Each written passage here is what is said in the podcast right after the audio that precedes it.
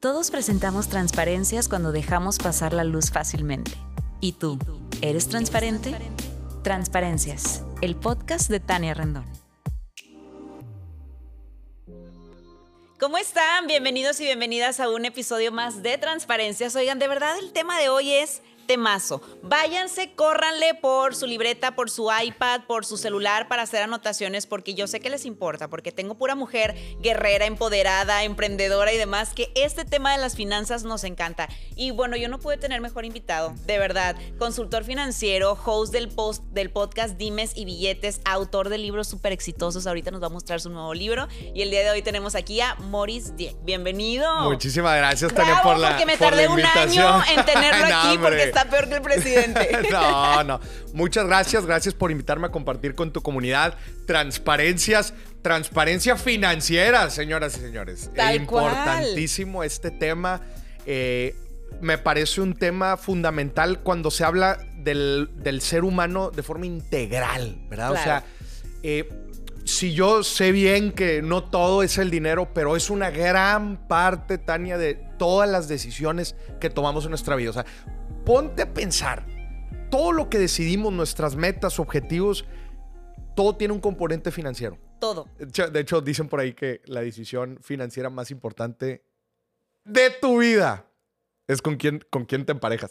Totalmente, no, tiene todo que ver. Fíjate, una vez mi papá me dio uno de los mejores consejos de la vida y me dijo, mijita, tú puedes andar con quien tú quieras, casarte con quien tú quieras, hacer lo que tú quieras. Me dijo, pero haz billetes. Dedícate a hacer billetes. Una vez que tú tengas esa estabilidad financiera independiente, económica, me dijo, vas a hacer lo que tú quieras. Definitivamente la perspectiva financiera permea en todas las otras perspectivas del ser humano. Entonces, me da mucho gusto que le hayas hecho un espacio dentro de tu. Ay, totalmente. Pues vámonos por pasos, porque aquí, Moris, literalmente estamos como en la escuela, con la manzanita y con el gusanito, ya sabes, así del ABC. ¿Cuál es el primer paso para comenzar a generar unas finanzas personales y sobre todo organizarlas? No generarlas, organizarlas. ¿Por dónde empiezo? el primer paso y, no le den vuelta al asunto, no tratamos de descubrir el hilo negro, no se puede mejorar lo que no se mide en cualquier cosa en la vida. Si tú quieres mejorar tu desempeño físico, tienes que medir tu desempeño físico, oye, cuántos kilómetros estás corriendo, a qué ritmo, etcétera. Si tú quieres mejorar tus hábitos eh, alimenticios, ¿qué haces? Pues mides, ¿no? lo que estás comiendo, las calorías, etcétera. Las finanzas es igual, o sea, eh, mi consejo de cinco segundos para mejorar las finanzas de cualquier persona es empezar a medirlas. Y no tiene, en realidad no tiene mucha ciencia. Descarga tu estado de cuenta, revisa muy bien los gastos, en qué rubro caen los gastos, que normalmente son siete. Si son eh, gastos del hogar, gastos de la familia, gastos en alimentos, transporte, gastos personales, deudas si tienes y otros tipos de gastos categorizarlos y entender en dónde, hacia dónde se está yendo tu dinero es fundamental porque primero haces eso para después controlar el dinero. Si no, das de cuenta que tú vas a estar persiguiendo y preguntándote a fin de mes, chinga, pues a dónde se está yendo todo el dinero. ¿En qué se me fue? Entonces, medir ingresos y gastos es tan fundamental en nuestras finanzas personales como, como lo es en, en las finanzas de los negocios. ¿verdad? Su negocio tiene un presupuesto detallado de en qué usa su dinero, ¿verdad? si se ven nóminas, si se ven operaciones, si se ven ventas, en marketing. Lo tiene muy claro, así como mide igual las ventas en nuestras finanzas personales debe ser igual. Hay gente que se apoya de aplicaciones. Yo uso Excel. Yo soy un fanático obsesivo del Excel. Prefiero la aplicación.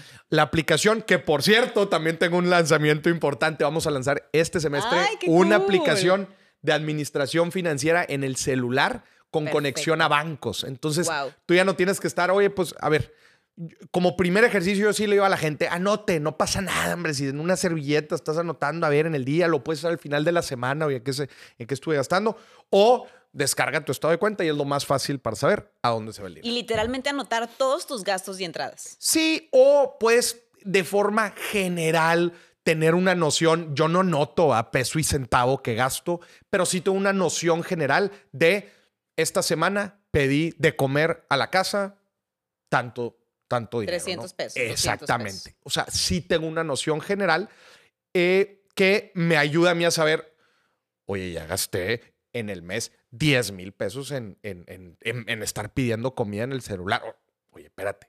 Una primer noción de nuestras finanzas la obtenemos cuando visualizamos. La otra vez estaba platicando con una pareja que me decía, Maurice, llegué a tener conflictos graves con mi pareja porque ella era súper descuidada. Ella tenía una, una extensión de mi tarjeta de crédito y ella gastaba y gastaba y gastaba y gastaba. Y yo le decía, es que no entiendo cómo puede ser que gastes tanto. Y ella le decía al revés, decía, es que tú nada más estás pensando en ahorrar. Y empezaron a tener conflictos graves hasta que llegó un momento y que él simplemente lo que hizo fue, le mostró un Excel con el monto tangible, no abstracto, sino concreto, el monto concreto de lo que se estaba gastando en cada cosa, gastos personales, accesorios, ropa, todo lo que se estaba gastando. Fue hasta ese momento en que la pareja vio otra vez, concretamente, porque luego el dinero puede ser medio efímero y con la tarjeta no mides. Vio el número que dice, Maurice, la relación con mi pareja y nuestra relación con el dinero cambió drásticamente con un ejercicio tan sencillo, que es que viera el número. Cuando vio el número dijo, a la madre. Sí, o sea, no es lo mismo ver 200 pesos a ver 200 mil pesos. Y, y, rascándole un poquito, cuando ves el número concreto, empiezas a pensar en uno de los conceptos financieros más importantes, Tania, que es el costo-oportunidad. El costo-oportunidad, Tania, es lo que pudiéramos estar haciendo con el dinero en lugar de eso. Exacto. Es decir, 200 mil pesos. Cuando ves el número al final del año y te aparece, gastaste en salidas, en viajes, en lo que, lo que ustedes gusten y manden. Cuando ves el número, la primera pregunta inmediata que te haces es, ¿valió la pena ese número? Y probablemente va a seguir una segunda pregunta que es, ¿qué carajos pude haber hecho con ese dinero fuera de esto? Exacto. No, pues a ver si me trajo eh, eventos felices, experiencias felices y la madre. Pero con esa lana me pude haber comprado X, Y, Z. Y ahí es donde empieza la gente. ¡Ah! Costo oportunidad para que lo anoten. Fíjate que eso yo lo hice eh, a mediados del año pasado. Eh, yo estaba en sociedad con un amigo en una agencia de marketing y yo rentaba un espacio hermoso, padrísimo, porque yo, ay, ya se me cayó el celular de los Yo quería un espacio hermoso, padrísimo con mi propia oficina, la oficina para mi personal y todo. Yo iba una vez a la semana a esa oficina, o sea, no es nada. Gastaba 40 mil pesos de renta más 15 mil pesos de servicios que yo no iba. Mi equipo de trabajo pues trabajaba ahí, pero podían estar en su casa. Entonces empecé a hacer como todo esto, o sea, como todo este análisis con la ayuda de una prima que llegó y justo me dijo como tú, a ver, anótamele, ¿no? Pero ¿sabes por qué? Porque también empecé a notar bajas. Yo decía, pero ¿por qué tengo bajas si yo siempre estoy como en cierta cantidad, no al mes que genero? Y dije, no, a ver, aquí tengo que hacer, quitar lo que me quita, o sea, quitar literalmente lo que me quita, y es cuando empiezas a ver números, a darte cuenta qué es lo que realmente funciona y no. Y eso es lo mejor de todo. Y en los negocios también se da un, fenómeno bien interesante, que es con el uso de las ganancias. Mucha gente en sus negocios retira todas las ganancias porque pues, es mi dinero, es lo que yo gano, es mi sueldo, casi, casi. No se ponen sueldo y sacan como utilidad personal las utilidades del negocio, lo cual es un terrible error. Platícame de eso, ¿por qué la importancia de ponernos un sueldo? El, ponerse un sueldo es clave por muchísimas razones, entre ellas claridad financiera. Es decir, si tú ahorita ejerces el puesto, voy a decir algo, director comercial dentro de la empresa, aunque seas el dueño, no importa, pero eres, funges el rol como el director comercial. Tú probablemente no vas a ser director comercial toda tu vida. Es decir, va a llegar un momento en donde vas a querer ser director general y después, como cualquiera pudiera suponer, vas a llegar a un rol en consejo de administración y vas a salirte de la operación. Pero si no contemplas un sueldo, tu información financiera está comprometida, es decir, está equivocada. ¿Por qué? Porque en el momento en que tú te salgas de la operación y quieras contratar a un director comercial, ay, pues resulta que necesitaba 50 mil pesos, 70 mil pesos, 100 mil pesos que no tenía contemplado y en los números no salía. Resulta que mi negocio no es tan rentable como yo creía. Nada más que había una persona trabajando gratis. Wow. Claridad en la información financiera es número uno. Número dos, para ponerle orden a las ganancias, que esto es una parte importantísima. Si no nos... Oye, Maurice, ¿de qué me pongo el sueldo? Hay diferentes formas de ponerte un sueldo. Lo más normal y sano. ¿Qué sueldo me puedo poner yo, por ejemplo? Lo más normal y sano es ponerte un sueldo de mercado acorde a las responsabilidades que tú haces dentro del negocio. Ok. Pues si eres un director comercial, volvamos al mismo ejemplo, ¿Cuánto le están pagando a un director comercial en una empresa comparable a la tuya? No, no te vayas al director comercial de Nestlé. Pues no, obviamente no tienes un Nestlé va, de empresa. Pero probablemente puedas sacar un estimado de cuánto estaría ganando una persona que contrataras para suplirte. Pudiera sacar un estimado. Ese puede ser una forma. Otra forma es sabes que me voy a poner un sueldo que vaya alineado con mis necesidades personales, es decir, con mis gastos, que me ayuden a cubrir mis cosas y que dentro de las utilidades vaya lo que se le llama la miel. los extras, los bonos, los, las cosas que los gustitos ya fuera del negocio, pero yo voy a vivir con mi sueldo. ¿Por qué, Moris? Porque uno de los terribles errores financieros que cometen los empresarios es no hacer un buen uso de las ganancias. Es decir, las ganancias las retiran y hay varias cosas que se tienen que cubrir el negocio antes de retirarlas. Por ejemplo, tener capital de trabajo de reserva. Porque luego llega la pandemia.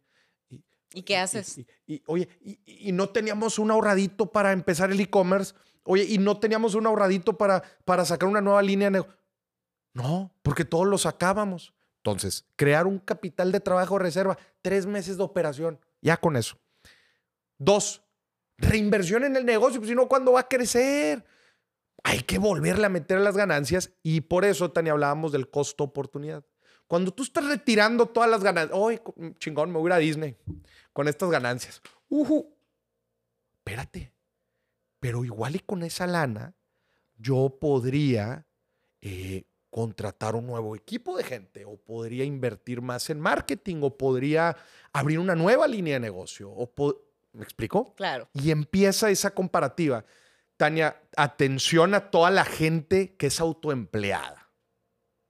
Y entre ellos están asesores de seguros, eh, asesores inmobiliarios, muchísimos asesores inmobiliarios, freelancers, diseñadoras, este, programadores independientes. Bueno, todas las profesiones que se consideran autoempleo.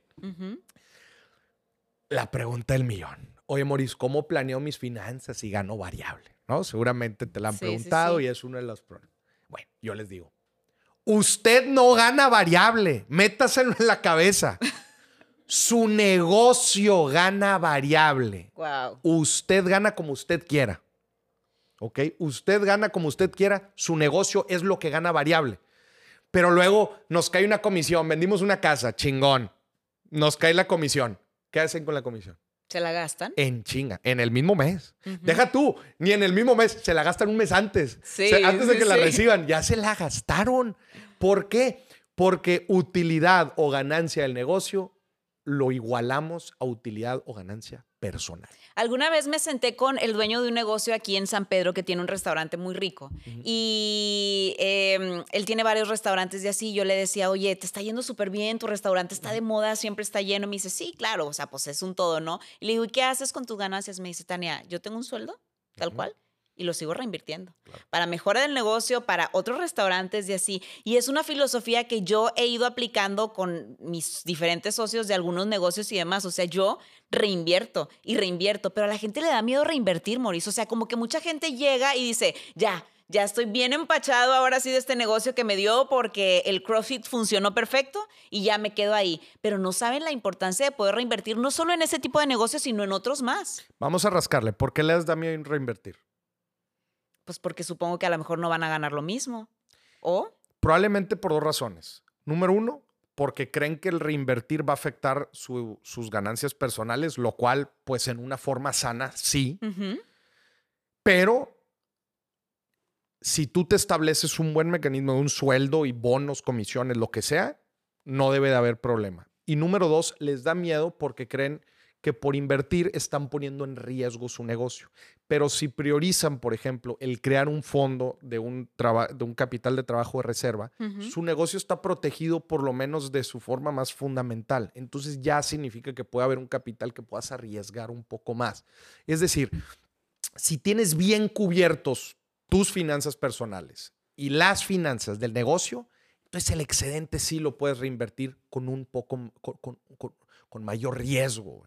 Ya. Porque funcione o no, tú estás protegiendo otra vez el negocio fundamental y tú sabes que tus finanzas personales no se van a comprometer porque tú las tienes bien amarradas. Oye, ¿qué pasa, Morris, con la gente que vive al día? Yo tengo muchos amigos que tienen como negocios así muy padres, muy exitosos, pero de pronto me pongo a platicar con ellos y de que, oye, pues ¿cuánto gastas? ¿Cuáles son tus ingresos? Vivo al día. Ya, es, es, eh, mira, hay varias alertas que yo les pondría ahí. Para empezar, la primera alerta que yo le pongo a todo dueño de negocio es que su portafolio de inversión está en un solo activo y es un activo de ultra alto riesgo. Explícamelo porque sentí que me hablaste en japonés. O sea, A ver, vamos a, vamos a empezar a, ver, a desmenuzarlo. Sí, desmenucémoslo. Todo, todo ser humano Ajá. tiene un portafolio de inversión. Ok. Todos, todos, todos, todos. Sea el empleado que trabaja hasta en una empresa de gobierno, ¿verdad? O sea un emprendedor, todos tienen un portafolio de inversión. Que el portafolio de inversión no es otra cosa más que una cartera de inversiones que tiene la persona. Va a llegar el empleado y te va a decir, no, yo no, pues yo nada más gano un sueldo. y le-". No, sí. Lo que no sabes es que si eres empleado formal, tienes una FORE y la FORE es, un- tu, es tu, tu- tu esquema de retiro. Es tu plan de retiro y una FORE no es otra cosa más que un fondo de inversión a largo plazo. Entonces sí tienes un activo, sí tienes un portafolio de inversión. Que todo sea eso es otra cosa, pero de que lo tienes, lo tienes. Ok. Va a salir el empresario y te va a decir, no, Mauricio, yo no tengo un portafolio, yo nada más tengo mi negocio. Bueno, es que un negocio es un activo, es un activo de alto riesgo, porque un negocio pues es un activo de alto riesgo. Si no, pregúntale a los empresarios que perdieron su negocio en la pandemia. Y que todo tu portafolio sea un solo activo, el negocio, eso es otra cosa, pero de que lo tienes, lo tienes. Y por eso darse cuenta de, sí me di a entender, ¿verdad? Sí, sí, sí. ¿Para qué sirve darme cuenta de esto? Número uno, para entender que un portafolio tiene que estar alineado a nuestras metas financieras y tiene que estar bien diversificado. Conozco empresarios que llevan 30, 40 años con su negocio súper exitoso. En la pandemia se les cae y dicen, no puedo creer, tenía un negocio súper exitoso y ahorita no tengo nada. Porque no supe diversificar en otro tipo de activos menos riesgosos. Otro tipo, no sé, desde inversiones a plazo en un banco, invertir en CETES o un fondo de inversión de renta fija, ¿no? que son de las inversiones, o hasta invertir en bienes raíces, ¿verdad? Decir, oye, yo tengo mi negocio, chingón, pero yo sé la importancia de diversificar un portafolio y por eso estoy invirtiendo en otro tipo de activos menos riesgosos que un solo negocio. Hola, quiero hacer esta pausa para recordarte que quedan las últimas agendas de Transparencias 2024. Este journal te acompañará día con día a enfocarte y a cumplir todos tus sueños. Búscala en www.transparenciaspodcast.com y recíbela en la puerta de tu casa. Tenemos envíos a todo México. Está hecha con muchísimo cariño y mucho amor y estoy segura que va a ser súper funcional para ti. Así que búscala en nuestras redes sociales. Llevémoslo, o sea, estamos hablando también como empresario, llevémoslo al emprendedor, ¿no? La que puso una boutique o el que puso, este, no sé, un negocio de tenis. ¿Qué otros activos pudieran tener ellos, por ejemplo? A ver, hoy en día con 100 pesos puedes empezar a invertir en cualquier otro activo. Necesitas 100 pesos para invertir en CETES, a 28 días, a un año. Estás invirtiendo en deuda gubernamental que ahorita te está dando el 11 y medio, háganme el favor, prácticamente libre de riesgo. Eh, podrías invertir desde eso. Ahora, e- en etapas tempranas del negocio es, es un poco eh, tricky. ¿Por qué?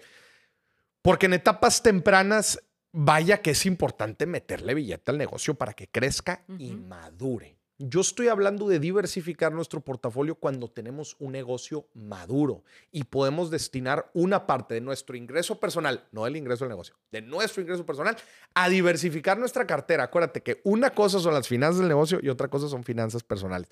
Que error número dos, gravísimo de, de- de los empresarios, es no distinguir estas dos ¿Cuáles partes. son ¿verdad? tus- ajá. Estas dos partes.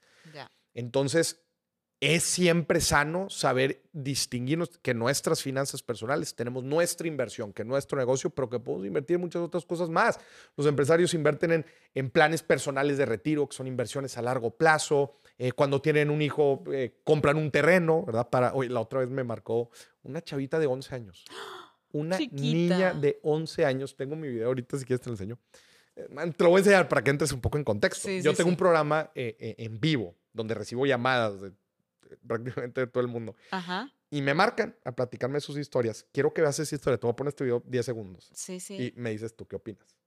A ver. Hola. Hola, ¿quién habla? Soy Jimena, de 11 años.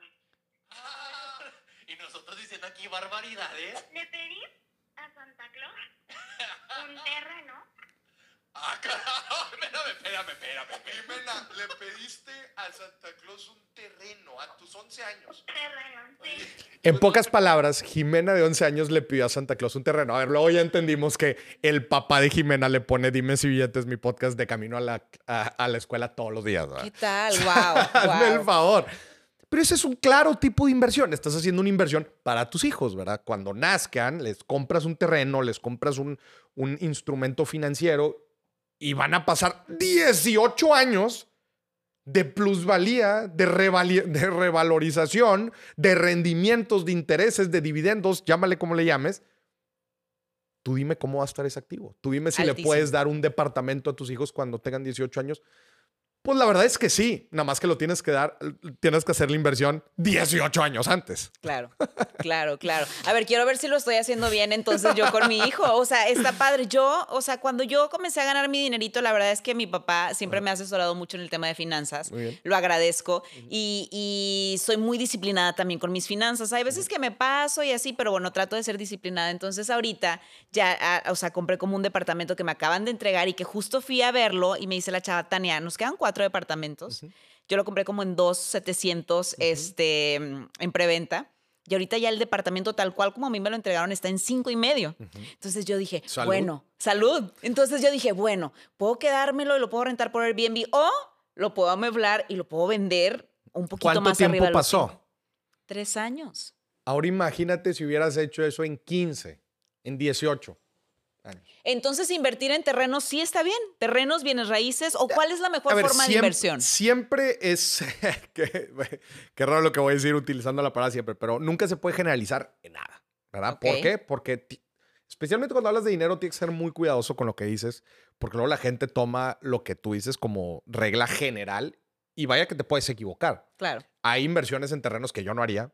Hay- ¿Cómo cuáles? Hay, pues no sé, si inviertes en un terreno súper alejado con una promesa de que, ah, vamos a llegar a urbanizar aquí, no tiene ni permiso, no tiene ni nada, y resulta que, pues no, el- la ciudad no creció para allá y resulta que tienes un pedazo de, de ejido ¿ah? Este, que, que no le sirve a nadie. Pues eso no, yo no invertiría en eso. Tienes que tener cuidado cuando eliges un desarrollador, desarrollador inmobiliario. A ti te fue bien en preventas, pero madre mía, las historias de terror que. Uy, hay que muchísimas historias de terror. Eh, con desarrolladores, un desarrollador inmobiliario te vende millones de pesos con, una, con un dibujo, que es un render. ¿Qué los detiene? ¿Qué, ¿Cuál es la barrera de entrada de ser un desarrollador? En realidad es sumamente baja. Entonces, tenemos que tener mucho, pero mucho cuidado de elegir un buen desarrollador que nos entregue en tiempo, en forma, para poder obtener las plusvalías que tú estás diciendo, ¿verdad? Claro, e investigarle y que leerle, tengan, oye, ¿no? que tengan el permiso de construcción, que sean dueños del terreno, que tengan un vehículo financiero este, que proteja el, el- el dinero que se está aportando, que tengan líneas de crédito ya para probar, etcétera, etcétera, etcétera. Así es, que platiques con clientes eh, pasados, ¿verdad? Como Tania, que te digan, oye, ¿cómo te fue con esta desarrolladora? Este, Que Claro. la desarrolladora tenga experiencia no solamente construyendo, digo, en, en el tipo de, de- de propiedad, sino también en el segmento, ¿verdad? No es lo mismo construir plazas comerciales a de repente construir departamentos, pues son, Ujú. son diferentes. Sí. Entonces, por eso siempre todos que te- cuando dicen, ah, el desarrollo inmobiliario es la mejor inversión, pues es una buena inversión. Pero dentro de, dentro de las inversiones hay buenas y malas, ¿verdad? Ujú. Entonces, ¿qué, qué cosas están interesantes en México? Desde luego que el tema de bienes raíces en México es un... Es, eh, también cuando ves eh, los destinos turísticos que tiene nuestro país, la, la- el bajo desarrollo de, infraestructura que tiene nuestro país, pues, a ver, lo podemos, lo podemos ver aquí en Monterrey, por ejemplo. Pues eh, somos una ciudad horizontal, donde en realidad hay poco, se ha ido construyendo en los últimos años, pero no ha habido tanto desarrollo vertical hasta en los últimos años. Se empieza a construir más, la ciudad se, empie- se empiezan a hacer un poco más compactas y da oportunidades inmobiliarias interesantes. Entonces, este rezago de infraestructura vuelve eh, el tema de bienes raíces, pues lo vuelve muy atractivo. Claro. También no es lo mismo invertir, Tania, en Monterrey, ciudad pujante, ciudad en constante crecimiento, ciudad con el tema del nearshoring, ciudad con Kia, ciudad con Tesla. futuramente Tesla, ciudad con eh, una concentración de empresas de miles de millones de, de dólares co- concentradas, como son las que tenemos aquí. Eh, eh, una ciudad a tres, a, a- a tres horas de la frontera. No es lo mismo decir invierte en bienes raíces en Monterrey que decirte invierte en bienes raíces pues en otros estados. otros lugares. En otros Por eso hay que estados, ¿verdad? leerle y hay que saber. Y por eso en el tema de bienes raíces es importante conocer los micromercados. Que micromercados es eso. Si vas a invertir en, en Monterrey, platica con alguien que le sepa a Monterrey. Si vas a invertir en Playa del Carmen, en Riviera Maya, en Tulum, en Cancún, platica con alguien que conozca ese mercado. Es imposible conocer todos los mercados. Siempre hay un experto dentro de la zona que, que le sabe, ¿verdad? Claro. No, no le queramos. No, a mí siempre me ha funcionado con estudios, con eh, departamentos tipo estudios. Siempre me ha funcionado. Espérate. No sabes si en el. Oye, siempre me ha, me- me- me ha funcionado las oficinas. ¿Invertirías en oficinas en Monterrey? Ahorita no. Ni de chiste, ¿no? claro que no. Entonces es importante conocer los micromercados. Oye, y por ejemplo, ahora, este Morris, digo, estamos hablando de los que posiblemente les interese invertir en bienes raíces, pero a mí llegan seguidoras y me encanta porque hay mucha emprendedora y hay mucha gente que quiere hacer muchas cosas, pero me dice, Tania, ¿qué puedo hacer con 20 mil pesos? Tengo un ahorradito de 20 mil pesos, 30 mil pesos, 50 mil. ¿Qué se puede hacer? Estamos empezando mal. O sea, estamos empezando mal. ¿Por qué? A ver, explícame. No se debería de empezar. No se debe de empezar de cuánto dinero tengo, ¿verdad? Para empezar algo. Tania, ¿cuánto se necesita para abrir tu celular, crear una cuenta, empezar a generar seguidores y empezar a vender? eh, digo, a ver, a ver productos y, y tipo de negocio que sí requieran de, un- de una fuerte inversión inicial. Pero creo, creo que estamos haciendo la fórmula al revés. La, pregunta que todos hacen, ¿va? ¿Qué- ¿cuál negocio es el de aquí? ¿Qué negocio pongo? ¿Cuál Ah, es el yo- exitoso? Yo, tengo, yo te- otra vez, en este programa en vivo que los invito, es el billetazo lunes y miércoles, de hecho hoy en la noche lo tenemos a las 8 de la noche, tiempo del centro de México, en mi canal de YouTube, en vivo, lunes y miércoles. Tengo un- una, sec- una sección en donde marcan gente de todo el mundo y me platica cuál es el mejor negocio en donde están. Esa es la pregunta. Me marca gente de Canadá, me, marca gente de Perú, me marca gente de Monterrey, me, manta- me marcó, la otra vez me marcó una persona de Houston. Ok. Me dice, Maurice, ahorita aquí el negocio en Houston que nadie ha visto y que yo lo estoy capitalizando, es que yo le vendo joyería al mercado latino. Y yo, joyería al mercado latino. ¿Cómo es eso? Me dice, acá en Estados Unidos, Maurice, hay o joyería de muy alto nivel y hay joyería de muy bajo nivel. Joyería china, chafo. Dice, hay un mercado desatendido gigante, que es la, la joyería de, de- de- de nivel medio, digo, ellos conocerán más, de nivel medio, que es la joyería que te compra la quinceañera, la joyería que te compran en algunos eventos de bodas, toda esta, que no te quieren comprar la chafita, pero tampoco les alcanza para comprar la más, ca- la más cara y no, no, no, es lo, no es lo que están buscando. Entonces hay un mercado, y te imaginas el mercado latino en, en- Enorme. en Houston. va. Enorme. Entonces dice, ¿no sabes el negociazo que traigo vendiéndole a este segmento? Oye, pues es un negociazo en Houston. Claro. Oye, probablemente o- o una persona en Canadá. No, pues es que acá un tema regulatorio este, te permite poder hacer un buen negocio eh, de los negocios que di- disponen baterías. Imagínate, baterías de autos. Entonces nosotros las reciclamos, les damos una doble vida y luego las volvemos a vender. Entonces ganamos doble. Ah, pues es un buen negocio en Canadá. Pero ¿qué tienen en común todo esto? Esta gente no se está preguntando ni cuánto dinero necesitas para empezar. Y no se está preguntando, obviamente hay macro tendencias en el mundo, inteligencia artificial, este, tema de sustentabilidad, wellness, obviamente son macro tendencias. Pero tienes que tener los ojos bien abiertos dentro de, de- de tu, de, de- tu zona. Claro. Las zonas dan diferentes oportunidades de, de- de negocio. Este, yo algo que yo siempre recomendaría, Tania, la neta, siempre, siempre, siempre, es, ¿sabes dónde vienen las mejores ideas de negocio?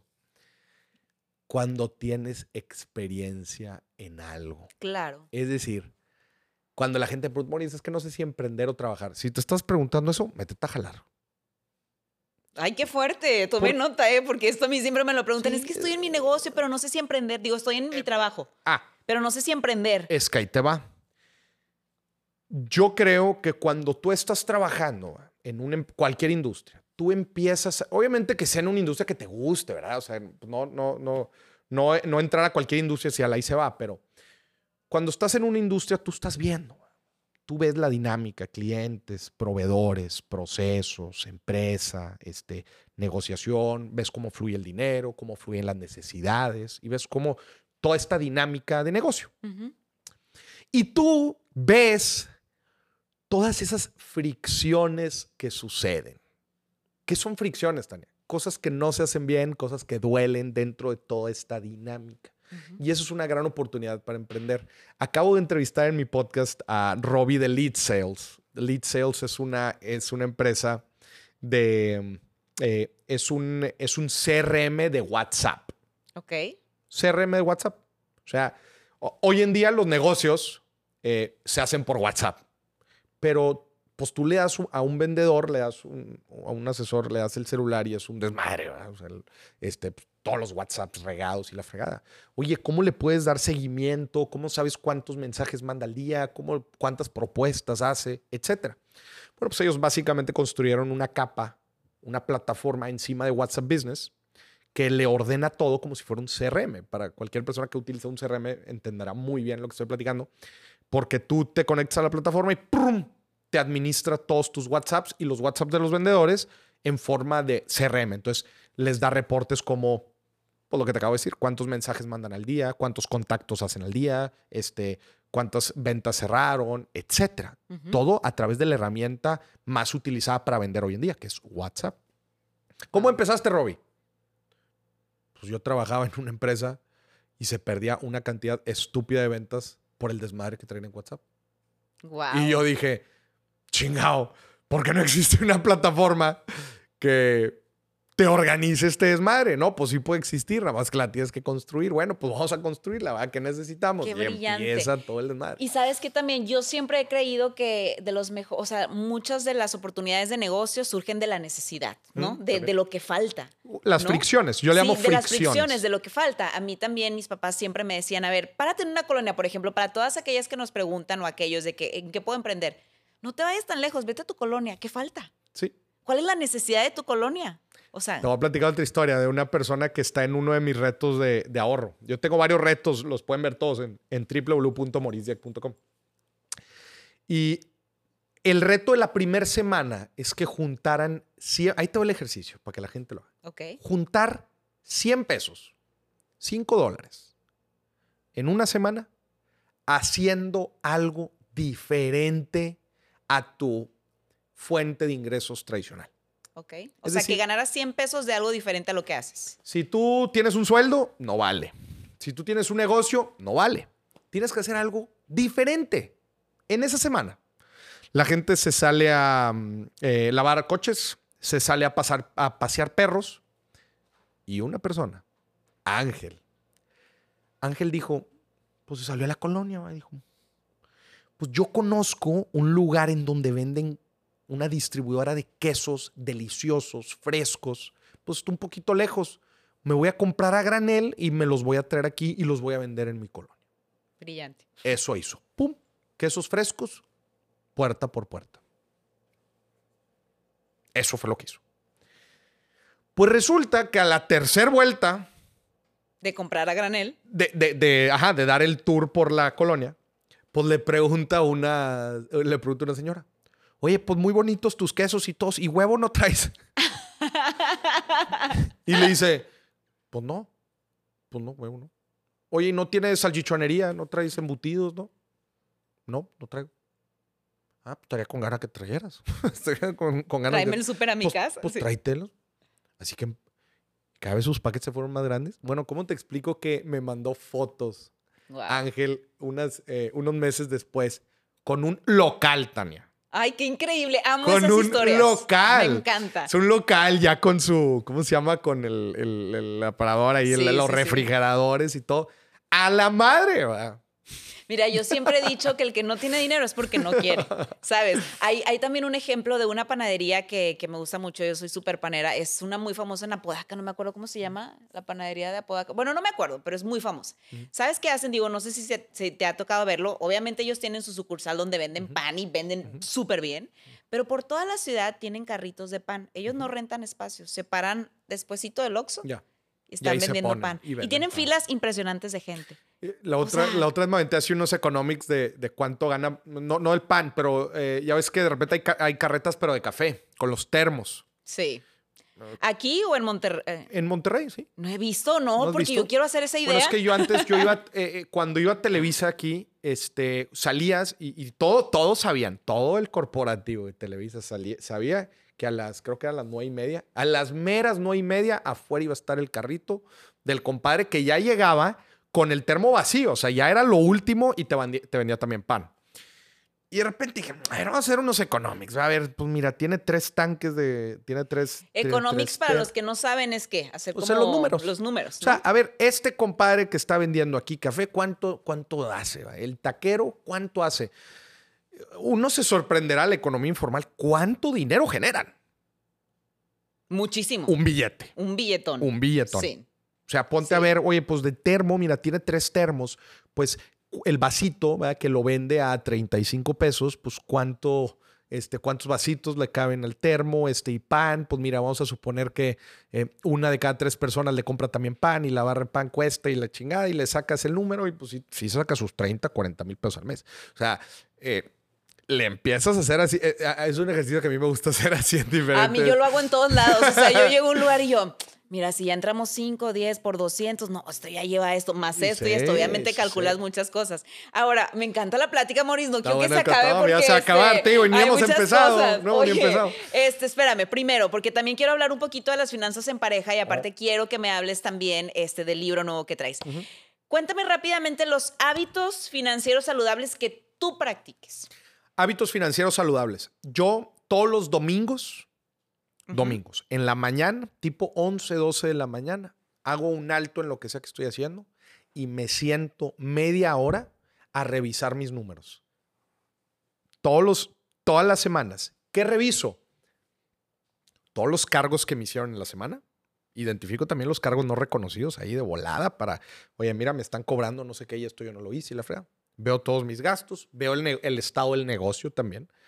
Este, que también ahí iba a decir una cosa cuando ves eh, la necesidad, ¿verdad? cuando haces el negocio. Yo empecé a hablar de finanzas públicamente porque yo estaba terriblemente decepcionado del sistema educativo y decía, es que cómo carajos no puede ser que no te enseñen nada de esto en ningún nivel de estudios. En ninguno. Decía, ¿cómo carajos? Así que empecé a hablar de eso. Dije, bueno, pues alguien lo tiene que hacer. ¿verdad? Y empe- empecé a hablar de eso. Eh, súper paréntesis. Bueno, todas las semanas le dedico un tiempito a revisar mis finanzas. ¿Cómo va el valor de mi patrimonio neto? Que eso es un gran indicador financiero.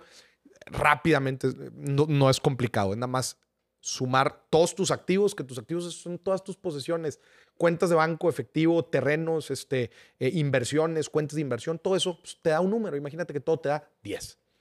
Y a eso le restas todas tus deudas, o también llamados pasivos. Deudas, deudas de tarjeta de crédito, este, créditos hipotecarios, automotrices, todo el tipo de deudas que tengas. Imagínate que te da 3. Ok. ¿Cuál es el valor de tu patrimonio neto? Que en otras palabras es cuánto vale tu vida financiera. No me gusta decirlo cuánto vales tú porque luego se me siente, ¿cómo que cuánto valgo yo? No, usted, usted que nos está viendo y escuchando, usted vale muchísimo, pero vale la pena saber cuánto vale usted financieramente para ver cómo vas creciendo en tu vida financiera. Y es esta resta. Activos menos pasivos. Activos, imagínate que dio siete. Ponga las cámaras, las laptops, todo el auto también, hasta el perrito, ese también se vende, hombre. Usted métalo ahí A todo. todo lo que usted tenga que valga, que valga. Relojes, joyas, desde luego. Sumas, le restas pasivos, todo lo que debes. Imagínate que la resta te da 7, 10 y 3, la resta te da 7. Ese es el valor de tu patrimonio. Entonces, es tu, tu- en inglés es muy común el net worth, ¿verdad? o sea, cuánto vales tu vida financiera. Esa fórmula, esa pequeña resta, yo la hago todos los semestres, cada seis meses. Y cada seis meses debe ir creciendo. Sí o sí. Si no, significa que todo lo que gané se gastó. todo lo que gané se gastó. Es decir, no ahorré nada y por lo tanto no invertí nada. Ese es un ejercicio que invito a la gente a hacer todos los, cada seis meses. ¿Cuánto valgo hoy, ahorita? Seis meses, ¿cuánto valgo? Ah, fíjate que capitalicé 10 mil pesos, 50 mil pesos, 100 mil pesos, un millón de pesos, lo que sea. Pero el chiste es que vaya creciendo, Tania, con el tiempo. Que no se vaya. ¿Por qué la gente se, se enoja tanto con el famoso gasto corriente del gobierno? Porque el gasto corriente del gobierno es, nos cobraste impuestos, tuviste ingresos y todo te lo gastaste en sueldos de burócratas. Pues no manches. ¿Dónde quedaron las inversiones en puentes, carreteras, en infraestructura que después va a ayudar a la, a la ciudadanía? ¿verdad? O sea, ¿cu- Claro. ¿cuándo va, a ser eso? Por eso se enojan con el gasto, el famoso gasto corriente del, del- del gobierno. Gasto corriente es este, no los, los gastos normales. Entonces, bueno, yo checo mi net worth, mi valor de mi patrimonio neto eh, de, de forma semanal, no lo tiene que usted revisar de forma semanal, pero un, bo- un bonito ejercicio que lo- yo le doy a la gente es júntese con su pareja. No tiene que ser los domingos, un momento en donde revisen también qué decisiones importantes vienen hacia adelante. Oye, pues resulta que vamos a necesitar gastar tanto en remodelación, invertir tanto en remodelación. Oye, ahí vienen tres meses el viaje familiar. Oye, ¿cómo vamos con el ahorro? ¿Si va a haber suficiente? ¿No va a haber suficiente? Oye, ¿cómo estuvieron los gastos? Es un ejercicio de confianza, transparencia y empatía. Claro. ¿verdad? Si los dos están en el mismo canal, van a poder ser empáticos y van a poder tomar mejores decisiones. Que si por el otro lado uno anda decidiendo todo y la otra persona no tiene nada, como el caso que te platicaba ahorita de, de la persona que sabía que gastaba, pero no sabía cuánto. Media hora a la semana. Es Sí. todo lo que le pido a la gente. No te lleva mucho tiempo. No te da mucho tiempo y es un excelente hábito financiero que estoy seguro que les va a ayudar porque también te das cuenta en qué la estás regando. Ay, ya lo voy a hacer. Siento que la voy a regar en bastantes cosas. Oye, hablando de- del tema de pareja, sé que traes por ahí un libro Ujú. increíble que se llama Sí. Manual. Manual del dinero en pareja, ya lo pueden encontrar este, en librerías, en Amazon, lo pueden encontrar en las plataformas de las principales tiendas eh, en línea, también lo pueden encontrar. Si no, si no quieren complicársela, busquen en Amazon, Manual de Dine- del dinero en pareja, de Maurice Dieck. Este es un manual, ¿por qué se llama manual? Porque no es un libro, ¿va? es un manual con ejercicios, dinámicas, situaciones, o trae una serie de cosas que está diseñado para las personas que están próximas a formalizar su relación, Ujú. ¿verdad? O parejas que ya llevan con una eh, tiempo formalizadas O que viven juntos. o que así. viven juntos, lo que sea, puedan hablar del dinero en pareja sin tabú, sin nada, este, guiados con una guía importante, con una guía que les va a llevar desde cómo identificar la personalidad financiera de, de tu pareja, porque también es importante va, identificar con quién estás claro. lidiando, hasta cómo armar un presupuesto en familia, etcétera, etcétera. Mira, etcétera. según mi psicóloga, los problemas más comunes en pareja son dos, sexuales o financieros. Sí. Entonces, hablemos un poquito de finanzas. Por ejemplo, supongamos que yo conozco a alguien. Y, oye, pues nos vemos por ahí como un poquito de futuro, así, decidimos ir a vivir juntos. ¿Qué es lo primero? No quiero spoilear tanto el libro porque queremos que lo compren, pero ¿qué es lo primero que yo debo de preguntarle acerca de finanzas? ¿Cuánto ganas? Me hacen mucho esa pregunta y también me preguntan mucho que cuándo se debe hacer, ¿verdad? Porque Ay, no, yo de volada, Moris. hay o mucho- sea, pero hay muchas cosas que, digo, si ya, si ya estás viviendo con el pelado ¿ah? y no le has preguntado ni qué hace, eso sí está mal. está haciendo mal, claro. Hay muchas formas, Tania, de hablar de dinero sin hablar de dinero. A ver. Tipo, saber a qué se dedica él, a qué se, eh, conocer un poco el contexto de su familia. Estás hablando de finanzas, aunque no estás hablando precisamente de dinero, ¿verdad? Este, conocer un poco de su perfil de gasto, ¿verdad? Si es una persona que prefiere ahorrar o es una persona que se le va las, las, las cabras cuando, cuando gasta también. Entender un poco su, su educación, ¿verdad? Qué tipo de educación recibió en torno al dinero. Este, y también sus aspiraciones. Eso es importantísimo. Cuando tú hablas de aspiraciones de una persona, estás hablando de dinero.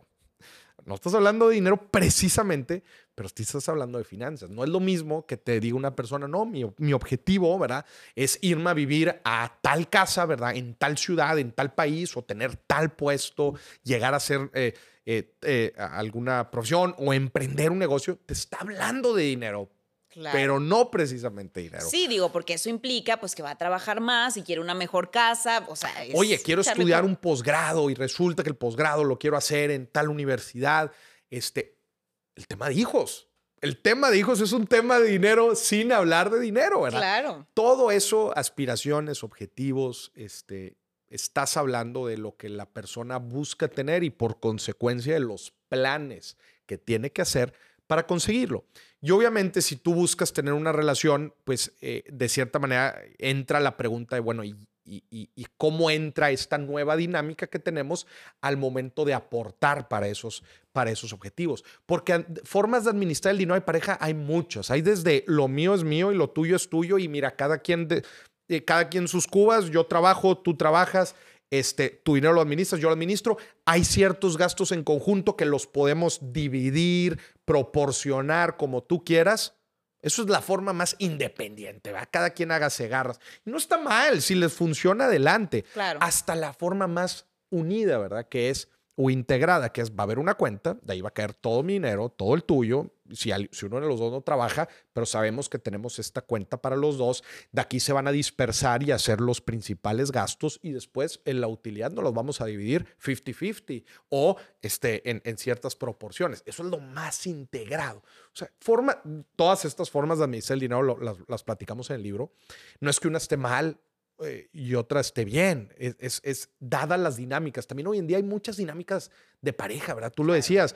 Pues los que viven juntos y los dos trabajan y, y- y no quieren tener familia, pues bueno, los famosos DINKs, Double Income, No Kids, doble ingreso, sin, sin hijos, van a tener probablemente una dinámica financiera muy distinta, ¿verdad? A la persona que, a, a la pareja que este, tiene familia y que uno de los dos dejó de trabajar, ¿verdad? Para, para aportar a la casa, eh, pa- para hacer ciertas labores de la casa, y una persona es la que trae el ingreso. Pues probablemente la dinámica financiera va a ser muy distinta. No pasa nada, el chiste es tenerla clara para todos. Y hablarlo, o sea, que haya esa comunicación y esa claridad de poder hablar, o sea, de, oye, ¿cuánto ganas? ¿Cuánto gano? ¿Cuánto hay? ¿Cuánto podemos gastar? Vamos a planificar las vacaciones, la tarjeta de crédito, como tú decías hace ratito del ejemplo de la chava, o sea, todo para que realmente funcione, porque yo siento que si eso no funciona, no funciona nada. Claro, pues son los, son los fundamentos de la vida en pareja. O sea, en verdad, cuando tú quieres tener una vida en pareja, y lo, lo platicamos mucho en el libro, es querer crear un proyecto de vida conjunto. Ya quítense lo romántico y la chingada, sí, sí, los besitos y la madre, sí, está bien. Pero cuando tú, te va- cuando tú estás con alguien, quieres crear un proyecto de vida en conjunto. Y un proyecto de vida en conjunto lleva responsabilidades y lleva aspiraciones. ¿Y a qué te llega la palabra proyecto? Pues Pues el proyecto lleva dinero, un proyecto suena medio a negocio. Me- al negocio, O sea, claro. ¿No? Entonces, eh, se debe de tratar de esa forma, ¿verdad? O sea, que hay un componente financiero este, que hay que hablar, hay que tener bien estructurado. Eh, se me hace un excelente regalo, por ejemplo, una pareja que está próxima a casarse. Ay, usted- sí, si lo voy usted a tiene hijos, hijas, sobrinos, sobrinas, o para usted, en realidad es que funciona, funciona muy bien el, el- el manual para empezar a tener estas conversaciones que, que- que de otra manera serían muy complicadas. Aquí hay preguntas matonas, muchas preguntas que son para reflexionar. Ok. Ejemplo, desde cosas tan, entre comillas, sencillas como pues, si sabes si tu pareja quiere tener hijos o no, hasta, un- hasta, hasta cosas un poco más complejas como el si tu pareja le tuviera que pedir prestado dinero a alguien que no fueras tú, ¿a quién le pediría? Maurice, ¿y eso por qué ser importante? ¿Por qué crees que es importante saber ese tipo de cosas? Porque te refleja, pues, tu pareja a quién le tiene confianza la suficiente como para pedirle dinero. ¿verdad? Este no es un tema sencillo. Hasta a quién pondría tu pareja en un testamento fuera de ti. ¿Qué impacto? O sea, jamás me imaginé esas preguntas. O pero, sea, pero le ves el valor a hacer esas claro, preguntas. O sea, hoy me hacen sentido. Te hacen por sentido. supuesto. Claro, pero, pero Tania, me he topado con gente que no sabe ni siquiera a qué se dedican sus suegros. Me- claro, lo sé. Sí. Ah, Maurice, pues ni que fuera interesado o ni que fuera interesada, pues yo para qué quiero saber a qué se dedican tus, mis suegros. ¿Cómo, güey? Vuelve a escuchar lo que acabas de decir. O sea, te vale madre a qué se dediquen tus suegros. Te estás casando con su familia también. Eres parte de su familia. Y te vale madre a qué se dedique. O sea, es, es importante saber ese tipo de cosas. Todo eso lo pueden encontrar en el libro manual Manual de Diner- del Dinero en Pareja. Del dinero en pareja. Oye, Moris, ya, ya se nos fue ahora sí el tiempo, ya me están haciendo caros por allá. Oye, última pregunta y que creo que es súper, súper importante. O sea, para mí la educación financiera desde temprana edad es básica porque a mí me la dieron, se la estoy dando a mi hijo, o sea, desde, hey, ahórrele, hey, compre sus cositas, todo. O sea, ahorita mi niño tiene siete años y ya lleva varias compritas por Amazon, pero ha trabajado en ello. ¿Qué tan importante y cómo podemos empezarles a dar una educación financiera a nuestros hijos? Una, para que se hagan responsables y sepan el valor del dinero y de las cosas. ¿Qué recomiendas? Hay diferentes estudios que demuestran que cierto nivel de educación financiera en, en niños no funciona para nada. Es decir, de nada sirve que tú a un niño le expliques cómo funciona un PPR, una Afore, un crédito, una deuda. No lo van a entender. No lo pueden relacionar a lo que están viviendo. Entonces tenemos que ser muy inteligentes con la forma en que les, los educamos con cierto tipo de, de- contenidos. A mí se me hace fundamental tres tipos de, tres tipos de, educaciones, de educación que hay que darles a los hijos. Número uno, el valor del tiempo. No todo se consigue hoy.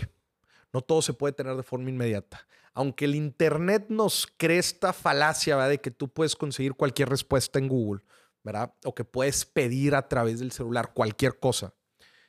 Tú sabes que las finanzas no funcionan así. Ujú.